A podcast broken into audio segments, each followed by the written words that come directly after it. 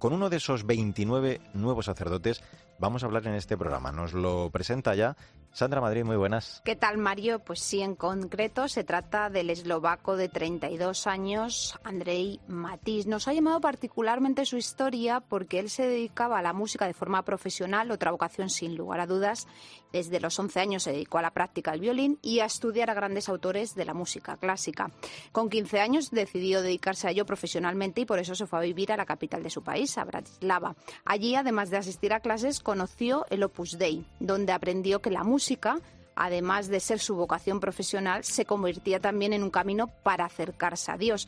Y vaya si lo hizo, porque después de trabajar varios años como violinista del cuarteto de cuerdas Mucha Cuartet, con 21 años se incorpora al Opus Dei y decide poner su vida al servicio de Dios y de la Iglesia. Bueno, pues qué bonito. Vamos a saludar ya en este Artesanos de la Fe entonces a Andrei. ¿Cómo estás? Gracias por atendernos. Hola, ¿qué tal, Mario? Encantado de saludarte. Oye, está, eh, está claro en tu caso eh, que Dios tenía clara ¿no? la, partitura para tu vida. El, el cardenal Parolín leía esas palabras del Papa se refería a esa necesidad de, tener presentes la, misión de llevar a todos la voz del buen pastor y creo que además concluía pidiéndose algo muy importante para un sacerdote de la prelatura como tú, ¿no? que por la unión con el Papa hicierais realidad siempre aquella aspiración de San José María, todos con Pedro a Jesús por María. Cuéntanos, eh, André, ¿cómo fue, cómo viviste, con qué te quedas de esa preciosa ordenación que vivisteis los hoy ya 29 presbíteros? Pues, ah, como has dicho, la partitura de mi vida, no sé si Dios... Ah, como la, tiene preparada o como la tiene clara.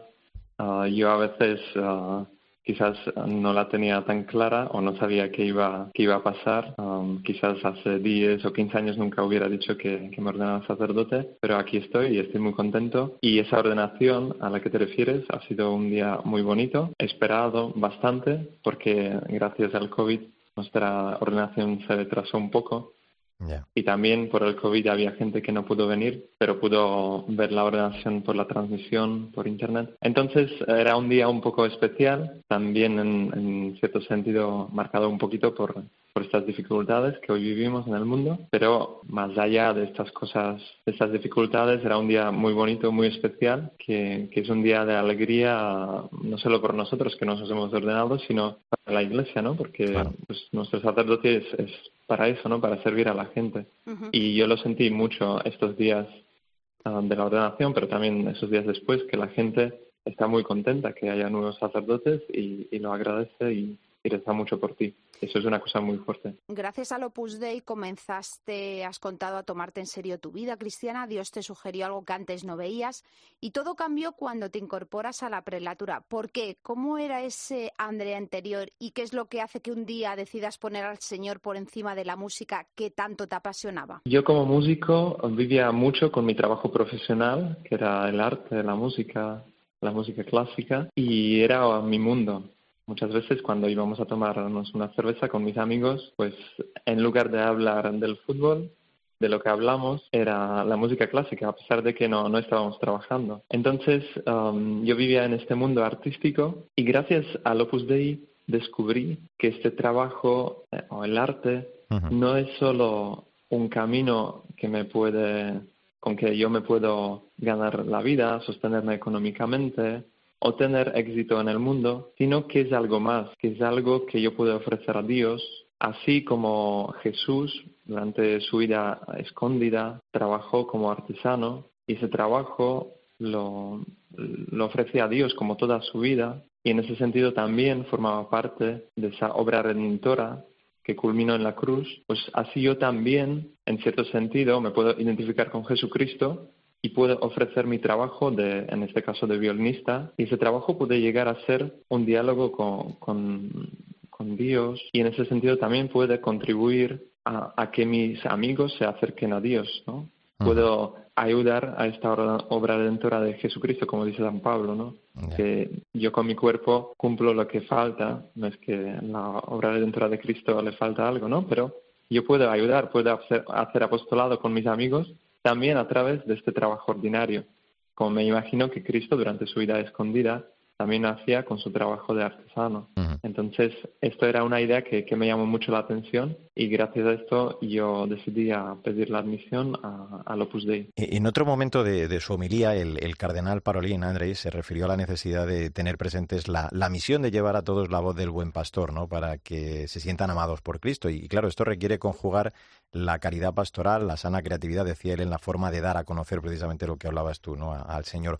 Em, ¿Cómo has acogido tú esa llamada y cómo eh, está previsto que continúes tú ese ministerio, porque creo que ahora estás en Roma, nos contabas, eh, haciendo tu doctorado, pero la idea es que vuelvas a, Eslovaquia, ¿no? A, ser, pues, eh, el buen pastor también, o, ser esa continuidad del buen pastor en medio de tu pueblo. Me gustaría ser, lógicamente, buen pastor, pero no, es, no es nada fácil, ¿no? Significa, al final, identificarse con el Señor, con Jesucristo, porque Él es el único sacerdote, ¿no? Él es el buen pastor. Y pues creo que todos los que hemos em, ordenado tenemos esa experiencia, ¿no? De, nuestra lucha, ¿no? Intentamos hacer lo mejor, intentamos vivir nuestra vocación lo mejor posible y al mismo tiempo tenemos nuestros errores. Pero yo creo que quizás oh, el camino se abre precisamente por ahí, que nos damos cuenta que, que el que lo hace todo es el Señor, el que nos llamó es el Señor y que Él siempre también hará ese, ese trabajo pastoral, el apostolado,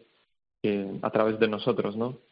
Entonces creo que así como nosotros queremos guiar las almas, pues también queremos todavía antes dejarnos guiar por el Señor para que para que nuestro trabajo pastoral tenga sentido, ¿no? Porque al final ah. lo único que queremos hacer es acercar a las, a las almas al Señor y no, no a nosotros mismos. Creo que esa podría ser la clave de nuestro trabajo pastoral. El Papa Emérito Benedicto XVI, gran enamorado confeso de la música de Mozart, decía que cada cosa está en perfecta armonía, cada nota, cada frase musical es así, un don de la gracia de Dios que logra transmitir la luminosa respuesta del amor divino. Me imagino que de alguna forma has tenido una sensación, una percepción parecida de cómo la belleza de la música es un medio perfecto para comunicar a Dios. Yo creo que cada época tiene, tiene sus elementos fuertes, ¿no? tiene sus ventajas y me parece que en nuestra época, el hombre contemporáneo, se deja interpelar por la belleza,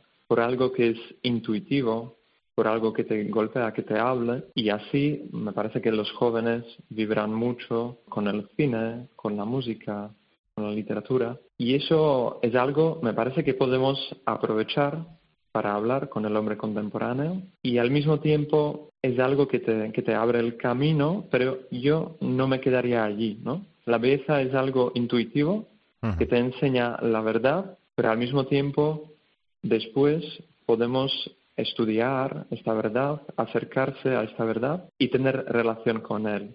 ¿no? Y así me parece que la belleza te puede decir, mira, Dios existe, mira, ah, Jesucristo te habla de Dios, Jesucristo es Dios, es tu redentor. Tenemos que ir más allá, también estudiar, ah, mm, hablar con Jesús, ¿no? estudiar la doctrina. Entonces, la belleza como es una, es una puerta pero además hay un recorrido que hay que recorrer después. Está claro, pues eh, em, yo creo que era Inmasara la que decía que la música revela la belleza interior del hombre mediante ese lenguaje no racional que puede rozar el misterio con más profundidad que cualquier filosofía. Tú lo decías, ¿no? Es una puerta que puede conducirnos también al Señor.